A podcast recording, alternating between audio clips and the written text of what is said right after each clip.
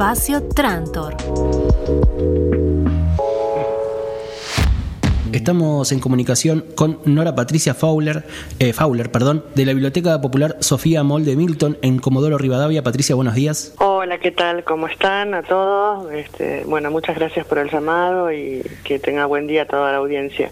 Muchas gracias por atendernos. Para hablar un poco de, la biblioteca, queríamos saber un poco cómo es el, surgimiento de esta institución, que según tengo entendido, eh, Sofía Moll, quien, de, quien tiene, el nombre de la biblioteca, eh, fue una persona que participó mucho en la educación ahí en Comodoro Rivadavia, e incluso llegó a ser directora de una de las escuelas, ¿no? Sí, sí, Sofía Moll, este, mm, ella llega casi en 1920 y pico a Comodoro Rivadavia de la provincia de Buenos Aires, empieza a ser docente en lo que era la escuela 50 en ese momento, este, junto con su hermano, y después ella pasa a ser directora, primero ocupó cargos de docencia y después de directora en la escuela que es la actualmente, ahora es la número 126, ¿no? Ex 50, después cambió cuando fue la ley de, de la provincialización de la educación, y fue durante muchos años este, la, directora en ese momento. Entonces, bueno, cuando se crea la primera comisión de la biblioteca, eh, la biblioteca se crea en el año 1993, el 23 de marzo.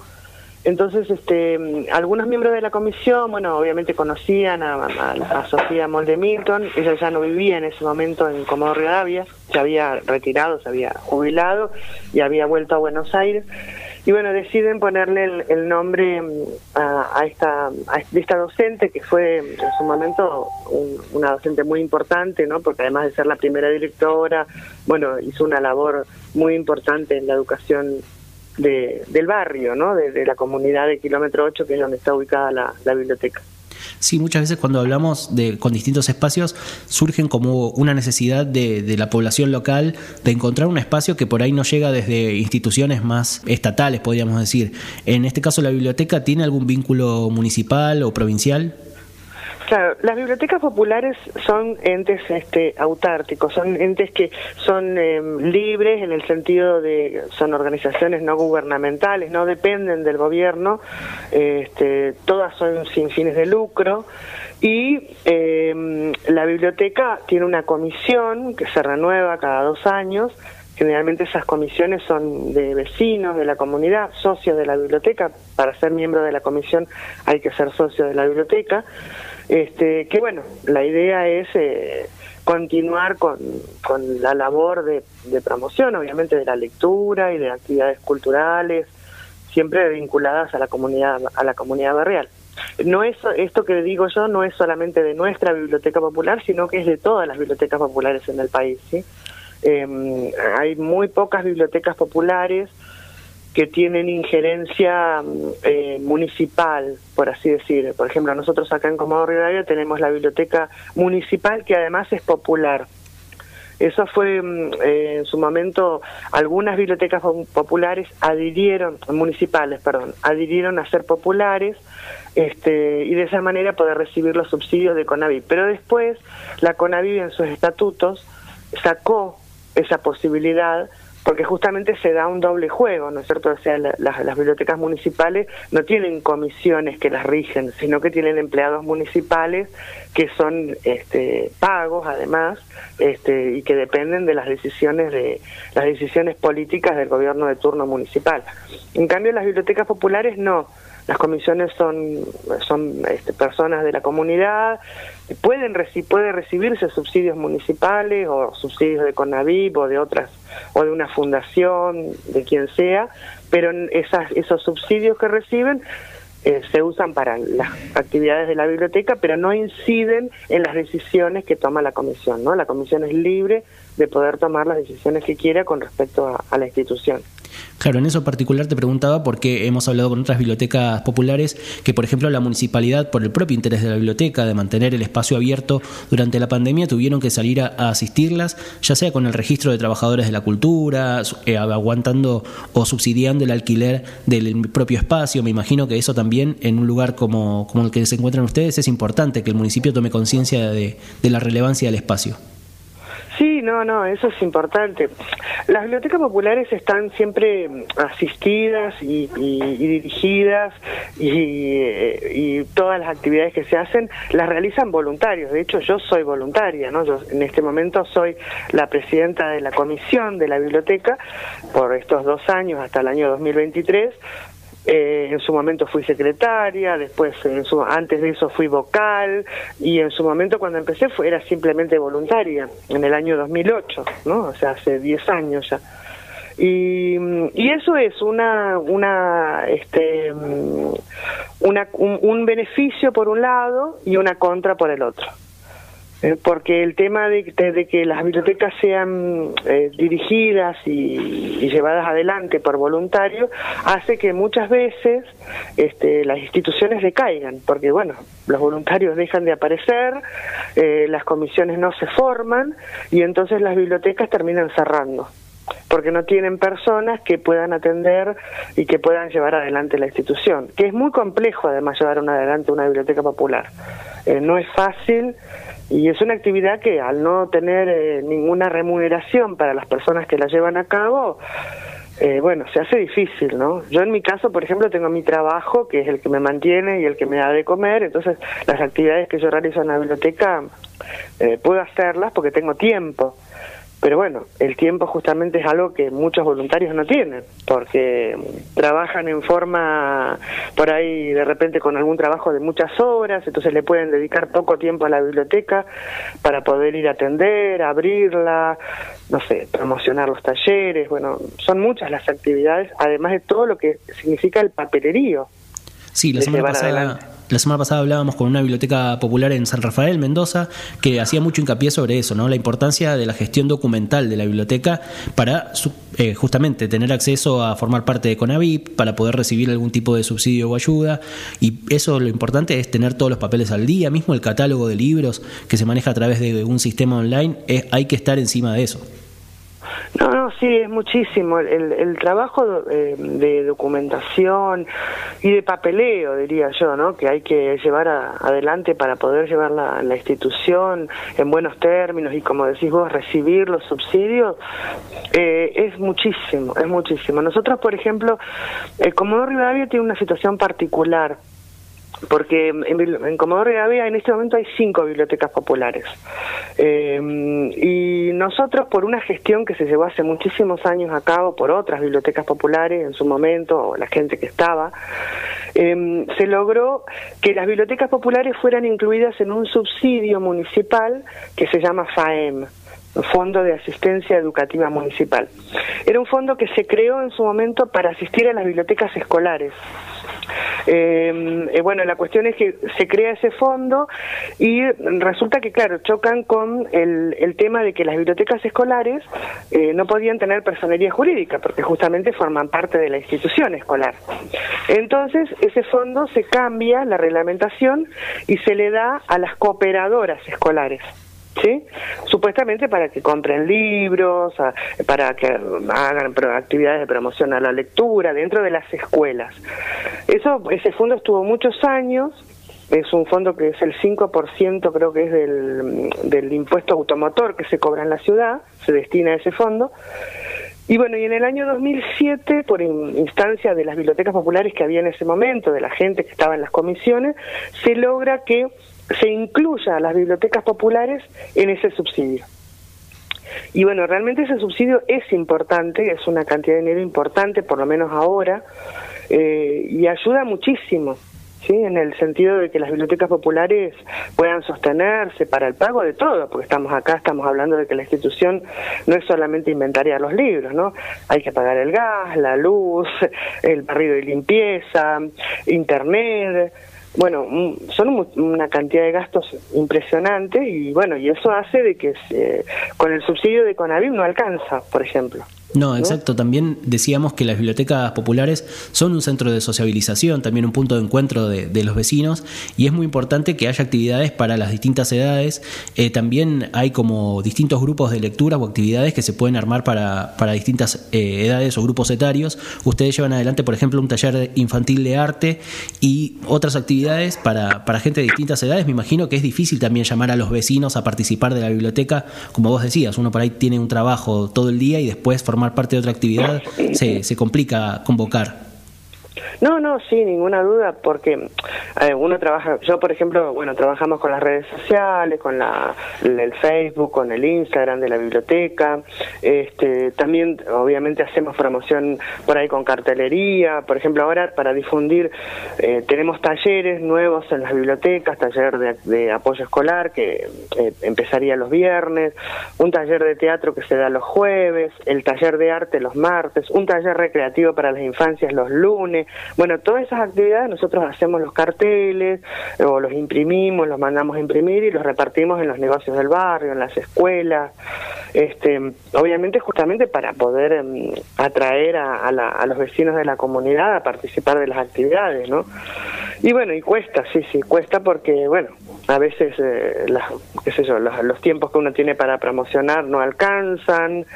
Eh, también pasa que a veces hay como, bueno, como algún cortocircuito en el sentido de la comunicación, ¿no? De que los vecinos les cuesta acercarse a la biblioteca. Este, el tema también de los horarios, ¿no es cierto? Nosotros tratamos de, mantener la biblioteca abierta el mayor tiempo posible, pero como somos voluntarios depende del tiempo que poseemos para poder atenderla. Entonces, por ejemplo, los días, por ejemplo, martes y jueves, eh, no tenemos prácticamente gente que pueda ir, entonces hay una sola voluntaria que puede ir de 6 a 8. ¿no? Entonces, esos dos días, la biblioteca está abierta nada más que en, esos, en esas dos horitas. Eh, los lunes, por ejemplo, yo estoy desde las 3 de la tarde hasta las 7 y media eh, los miércoles y viernes desde las 3 hasta las 6.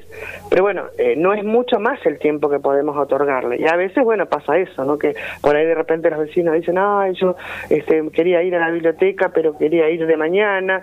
Y no tenemos nadie que vaya de mañana, porque la gente trabaja. Este, o estudia, ¿no? Por ejemplo, qué sé yo, el año, nosotros, la secretaria de la Biblia, que es una, una maravilla, una chica de 25 años, muy joven, que empezó hace poco a estar en, la biblioteca, hace unos pocos años, y después se unió a la comisión. Eh, pero ella estudia, por ejemplo, estudia la licenciatura en historia y le quedan cinco materias para recibirse. Este año empezó la presencialidad en la universidad y, bueno, obviamente tiene que asistir. Entonces dejó de brindar el, todo el tiempo que ella antes brindaba al, al espacio. Este, y cuesta mucho, cuesta mucho conseguir voluntarios que quieran trabajar. Este, eh, entonces se hace cuesta arriba. Sí, también hablamos muchas veces de la importancia de eh, generar conciencia en los propios vecinos, en lo que vendría a ser el público de la biblioteca, sobre la importancia del espacio y también en generar una integración desde muy chiquitos, eh, llevar un chico a la biblioteca, ya sea un taller de arte recreativo o a hojear los libros que tiene la biblioteca, hacer talleres para chicos o incluso como ustedes tienen un ciclo de cine con películas infantiles, es una manera también de abrir el espacio y dar a conocer a, a un nuevo público, digamos, a los más chiquitos, de que ese espacio está disponible para que vayan a, formar parte. No, no, sí, ninguna duda, ninguna duda. Este, nosotros eh, el año pasado, por ejemplo, hicimos ese ciclo de cine, este año todavía no lo comenzamos, el año pasado lo daban dos voluntarios, este, era cada 15 días para, con películas para los chicos, la biblioteca tiene un salón grande, y bueno, tenemos proyector, bueno, y obviamente con las computadoras, con la Nodu se pasaban las películas. Eh, y la verdad que sí, venían bastantes chicos, bastante gente, se hacía bastante interesante la, propuesta. Y mucha gente ha empezado a acceder, obviamente, pero siempre es a partir de, eh, como yo digo, ¿no? yo hago esta comparación, ¿no? Imagina, imagínate que tenés un negocio, un kiosco, y un día lo abrís de 9 a 12, al otro día no podés abrirlo, al otro día lo abrís de 3 a 5. ¿Qué pasa? La gente primero empieza a ir en un horario, no te encuentra, después va en otro, no te encuentra. ¿Y qué pasa con tu, tu kiosco, tu negocio? La gente deja de ir. Bueno, en las bibliotecas pasa exactamente lo mismo. Muchas de las bibliotecas que han cerrado, han cerrado porque tienen pocos horarios de atención, porque mm, los horarios de atención no son este, mm, siempre los mismos, entonces la gente deja de asistir y bueno, y la biblioteca con el tiempo muere. Y todo está supeditado a el tiempo que pueden dedicarle los voluntarios que atienden la biblioteca, que es una de las cuestiones que yo personalmente, y esto es una opinión personal, ¿no? Este, yo creo que en algún momento el país, digo, a nivel nacional, va a tener que replantearse esta política de tener eh, bibliotecas eh, populares este, atendidas por voluntarios, ¿no? Eh, con subsidios que si bien pueden ser importantes, pero que no alcanzan a cubrir las necesidades de la biblioteca y principalmente la necesidad de tener personas especialistas, porque ese es otro de los problemas. Las bibliotecas populares en el país generalmente han sido conformadas por comisiones de vecinos, gente con muy buena voluntad, que bueno ve en la lectura y en las actividades culturales un espacio para, para que la gente pueda acceder a una, una mejor calidad de vida, para que incremente su capacidad de, de imaginación, de creatividad, etcétera, etcétera. Pero el tema está que pasa que muchas de las comisiones en las bibliotecas populares están formadas, como dije, por gente con muy buena intención, pero que no son lectores, o son lectores pero no son especializados, no son bibliotecarios. Entonces de repente viene una persona a la biblioteca, este, no pueden, este, no sé, de repente la persona llega y dice, bueno, me gustaría leer algo, o quisiera, no sé, ver eh, qué actividades pueden realizarse en la biblioteca, y no sabe asesorarlo. ¿Por qué? Porque no tiene la capacidad, porque no ha sido formado en eso. Mucha gente se ha formado con el correr de los años y ha hecho capacitaciones. Algunas bibliotecas, las comisiones no se, no se incorporan o no, no hacen, o sea, creen que el, trabajo de una biblioteca es ir y abrirla.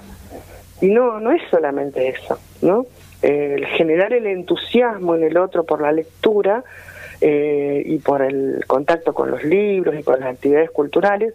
Del otro lado tiene que haber alguien que tenga contacto con la lectura, con los libros y con las actividades culturales, si no es muy difícil transmitir algo que no se siente o que no se comparte. Sí, en ese sentido nosotros siempre destacamos la importancia de la capacitación en gestión cultural, por ejemplo, pero muchos espacios nos mencionan las dificultades, por ejemplo, de las distancias para capacitarse. Si no hay un lugar eh, regional o provincial al que pueda acceder, eh, a veces hay que recorrer kilómetros para acceder a un curso y eso complica las cosas.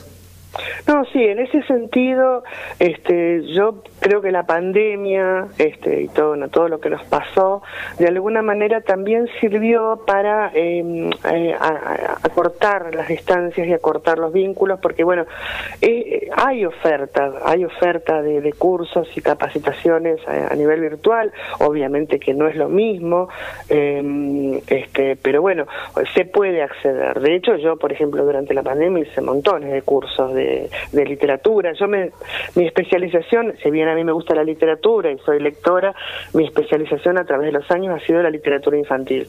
Y bueno, hay mucha capacitación, este, inclusive hay capacitación para bibliotecarios. Conavid hace capacitaciones para bibliotecarios, para, para formar gente, o por lo menos con formación en, en bibliotecología. Pero bueno, eh, obviamente son a distancia, ¿no? Este, y para eso también hay que contar con internet, eh, hay que contar con internet en la biblioteca o con internet en tu casa. Y bueno, en algunos lugares este, eso es prácticamente un imposible, qué sé yo, acá en el interior de la provincia nosotros de repente tenemos localidades como Gangano, localidades como Ricardo Rojas o Lago Blanco, son pueblitos pequeños que tienen bibliotecas populares donde tener internet es casi un milagro. entonces, este, entonces bueno, esas bibliotecas están supeditadas a nada, a veces a, a la a la buena de Dios, ¿no? A la posibilidad de que alguien les dé internet o que la municipalidad les pague, porque también los costos son, son altos. Este, tener internet. nosotros, por ejemplo, en la biblioteca tenemos internet gratuito de la Sociedad Cooperativa Popular Limitada, que es de acá de la ciudad. Pero ¿qué pasa? Es un internet que si bien anda bastante bien, hemos tenido en algunos momentos este, mm, eh, periodos de corte por el viento, por las condiciones climatológicas, bueno, y llamábamos a la gente de la cooperativa, no venía a arreglarlo. Entonces hemos pasado a veces hasta dos meses sin internet. Entonces, ¿qué hicimos? Tuvimos que contratar un servicio de una empresa de internet eh, privada, particular. Y eso es un costo. Es un costo que se, se, añade a los costos normales de, para poder mantener la institución a flote. Eh, no todos pueden hacerlo. Entonces, bueno, eso también este, es, es una, una cosa que de alguna manera impide el acceso a un, a un montón de cursos o capacitaciones o cosas que se podrían tener si se tuviera Internet. Sí, nosotros también destacamos la importancia de asociarse con eh, proyectos similares o con colegas para buscar eh, soluciones a problemáticas comunes. En ese sentido, vos mencionabas recién eh, bibliotecas populares de otros pueblos. ¿Ustedes tienen vínculos con otras bibliotecas o con otros espacios como para poder buscar alguna solución en conjunto, plantear problemáticas a, a un nivel como por ejemplo con AVIP sobre la problemática de la zona en particular? Mira, Conavip tiene un subsidio especial para Internet este, que lo da, pero vuelvo a repetirte, el tema es que vos tenés que tener acceso a Internet en la localidad. Entonces eso ya a veces depende de, que o se hagan gestiones políticas para que llegue Internet a ese lugar. Eh, nosotros, por ejemplo, en la, en la provincia del Chubut tenemos la federación, que es la que reúne a todas las bibliotecas populares de la provincia del Chubut, y bueno, ellos hacen un trabajo bastante interesante, de, mucho, mucha, mucha gestión. Pero bueno, a veces te chocas con que, bueno, las, las ideas o las, eh, las soluciones que uno puede plantear ante los espacios políticos y no se condicen con las, las, las soluciones o los espacios que ellos quieren implementar en ese momento. Entonces, por más que vos lleves la, solución o lleves la idea, si desde el espacio político no hay gestión o no hay interés este, en, poder em, eh, cambiar la situación, es muy difícil. Yo te doy un ejemplo, o sea, donde te estoy diciendo, en localidades de, la provincia del, interior, donde no hay gas, por ejemplo, o sea, Internet, imagínate que pasa a ser como algo accesorio. ¿No? Porque estamos hablando de que primero tenemos que tener los servicios básicos, ¿sí? La electricidad y el gas. Y bueno, hay localidades del interior del Chubut que eh, se quedan a veces hasta semanas sin gas. Claro, sí, sí. los, problemas pasan a un, a un segundo plano. Yo me refería también por ahí, eh, sé que Conavip hace un encuentro federal de bibliotecas populares, o mismo si ustedes creo que vinieron a la Feria del Libro para adquirir material, esos lugares de encuentro ya cara a cara, persona a persona, permiten también compartir experiencias y decir, mira, a mí me está pasando esto, ¿cómo lo resolviste? Eh, ¿Cómo proyectás para el año que viene solucionar esto? Mira, la Feria del Libro, eh, yo te cuento la experiencia nuestra de este año, ¿no? Por ejemplo, los dos años anteriores nosotros hicimos las compras, se hizo todo en forma virtual. Eh, ¿Cuál es el beneficio que yo veo y cuál es la, la dificultad? La dificultad para comprar a nivel virtual el año pasado y el anterior, 2020 y 2021, se daba en que las editoriales mandaban los catálogos, ¿sí? Eh, algunos de los catálogos eran estaban espectaculares en el sentido de que había mucha información sobre los libros que se, se, se ponían para la venta y otras editoriales no, directamente mandaban catálogos en Excel con el título del autor, el nombre de la, del libro y el ICBN, ¿no? El, el, el código para poder identificar el libro y el precio. Entonces, si vos tenés del otro lado una persona que no tiene mucho conocimiento del libro, no sabe ni qué elegir. ¿Sí? Ese, es uno de los, ese fue uno de los problemas. En el caso nuestro, bueno, por, por suerte nosotros tenemos un, acceso bastante importante al, conocimiento de los libros y de la literatura, y, de, y, no solamente de la literatura, sino de todo lo que se puede mm, comprar para la biblioteca o que los usuarios piden o en algún momento consultan, ¿sí? Porque cuando uno compra libros para la biblioteca no puede comprar libros para los gustos de uno.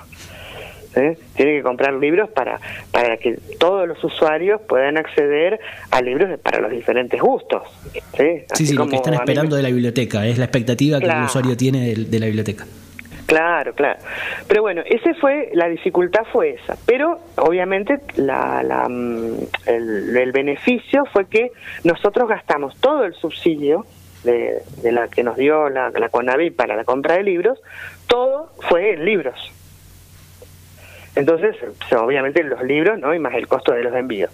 Eh, este año, bueno, se abrió la presencialidad de la feria y no nos permitieron comprar este en forma virtual. Eh, teníamos que ir sí o sí obligatoriamente a la feria del libro. ¿Qué pasó? Que el, del, dinero destinado al, al subsidio para poder comprar libros se descontaba el pasaje para dos personas, el alojamiento para dos personas, cuatro comidas, los traslados dentro de la ciudad.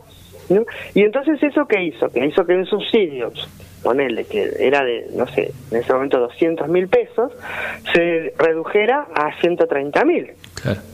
Porque, porque todo lo otro se tuvo que destinar a este al, los pasajes a la y en el caso por ejemplo nuestro imagínate nosotros estamos a 2.000 kilómetros de, de Buenos Aires no pudimos comprar los, los, los, boletos por aerolíneas argentinas, por avión, porque eran carísimos. Eh, JetSmart, es la otra empresa que vuela, que vuela desde Comodoro Davia, este, no se podía comprar en forma efectiva, o sea, emitiendo una boleta y pagando por Rapipago o Pago Fácil, alguna de esas empresas. Este, y yo me enteré tarde, porque la verdad que me enteré tarde, que la otra empresa, que es una de low cost, Flybondi creo que se llama, este, eh, eh, con ellos sí se podía hacer eso. Entonces, ¿qué hice? Saqué los boletos, como no, eso me enteré tarde, saqué los boletos por colectivo. 27 horas viajamos, mi, la voluntaria secretaria y yo, a Buenos Aires para ir a la Feria del Libro. 27 horas para ir y 28 horas para volver. Sí, sí, no, De viaje. Una locura. No, lo, lo, este. loco es que habiendo eh, eh, conseguido una solución con la compra virtual, se desestime a la, a la posibilidad siguiente, al año siguiente. Claro, yo, yo de hecho lo hablé ahora cuando estuve en Conavip, yo hablé con una de las representantes de Conavip que estaban ahí y les dije, ¿no? Y bueno, ellos eh, dijeron que sí, que habían recibido varias, este, mm, así, cuestionamientos de, las bibliotecas, principalmente de las bibliotecas populares que estamos muy lejos de, como de la de Buenos Aires, ¿no? Y que bueno, y que pensaban que el año que viene eh, podía quizás hacerse de alguna forma, que, que hubiera dos posibilidades, ¿no?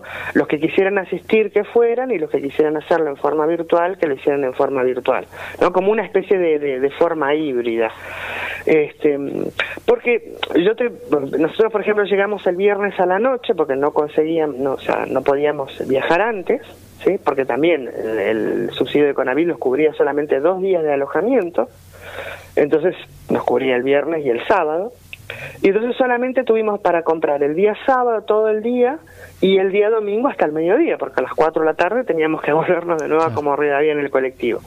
Entonces el tiempo que tuvimos fue dedicado exclusivamente a la compra y realmente no pudo haber ningún intercambio con otras bibliotecas. No es que tenías tiempo para sentarte a charlar, a conversar, para ir a poder, poder ir a alguna charla, alguna capacitación. No había, no había tiempo. Porque si perdíamos tiempo en eso, o sea, perdíamos tiempo, dedicábamos tiempo a eso, perdíamos tiempo para hacer las compras. Y todo el dinero que no se comprase en la feria había que devolverlo. Sí, sí, una experiencia que no, no, fue la mejor, pero bueno, también es importante saber que estas, estas problemáticas, como decíamos antes, eh, hay que plantearlas, hay que discutirlas y que haya alguien del otro lado que pueda dar una, una respuesta y que se tenga en cuenta. Eh, volviendo al, día a día de la biblioteca, vos mencionabas recién todos los talleres que tienen, eh, también la, la CONAVIP plantea como posibles soluciones dar como un centro de información al ciudadano, asistencia para, para personas eh, mayores eh, que están teniendo problemas con jubilación y eso, ¿eso ustedes tienen incorporado al, plan de la biblioteca ese tipo de asistencia? No, no, realmente no. Ya vuelvo a repetirte, porque justamente lo que tenemos es eh, dificultad en, tener voluntarios. Vos, por ejemplo, por, tenés que tener, algunas bibliotecas lo hacen, pero bueno, tienen más, más voluntarios que, que puedan asistir. Te doy un ejemplo. Yo estoy, por ejemplo, en los horarios que algo, en algunos días estoy yo sola. Y yo sola para atender a la gente de los talleres, para atender a los socios que vienen a buscar libros, para inventariar, para limpiar si es necesario, este, em, para regar afuera del jardín, de la biblioteca. Entonces es imposible que, por ejemplo, de repente y la atención a un usuario no es algo que se despacha como, como la venta de un caramelo. De repente un usuario viene, por ejemplo, a buscar libros y a mí atenderlo, eh, recomendarle libros, asesorarlo, acompañarlo en la búsqueda del material que quiere, puede llevarme 20 minutos. Sí, sí, totalmente. No, requiere un tiempo y una atención que si uno quiere hacerlo bien, eh, requiere su, su esfuerzo y, su espacio. Pero bueno, de todas maneras, a pesar de, esta falta de voluntarios, llamamos a, a, todos los voluntarios que están escuchando que quieran puedan sumar a la Biblioteca Popular Sofía Mall de Milton en Comodoro Rivadavia, Chubut, eh, que los pueden buscar en sus redes sociales, pueden encontrarlos en Instagram como Biblioteca Popular Sofía Mall, también en Facebook, pueden ahí ver todas las actividades que están llevando adelante. Eh, te agradecemos muchísimo por el, por el contacto, la posibilidad de conocer un poco de la historia. Eh, recordamos, estamos hablando con Nora Patricia Fowler de la Biblioteca Popular Sofía Mall de Milton, de Comodoro Rivadavia. Nora, muchísimas gracias por, por, la entrevista, por poder conocerlos y, saber un poco en qué han la actividad de la biblioteca, qué problemáticas tienen y bueno, si podemos eh, hacer algo para, para sumar a, las soluciones o a que se conozca más la biblioteca, eh, bienvenido sea, quedamos a disposición. Bueno, bueno, muchísimas gracias a ustedes por comunicarse, este nada, por abrir este espacio para poder eh, comunicar todas las, los beneficios, las cuestiones interesantes que tienen cada biblioteca popular, también las problemáticas que tienen y nada, agradecida porque puedan difundir todo esto que es muy importante.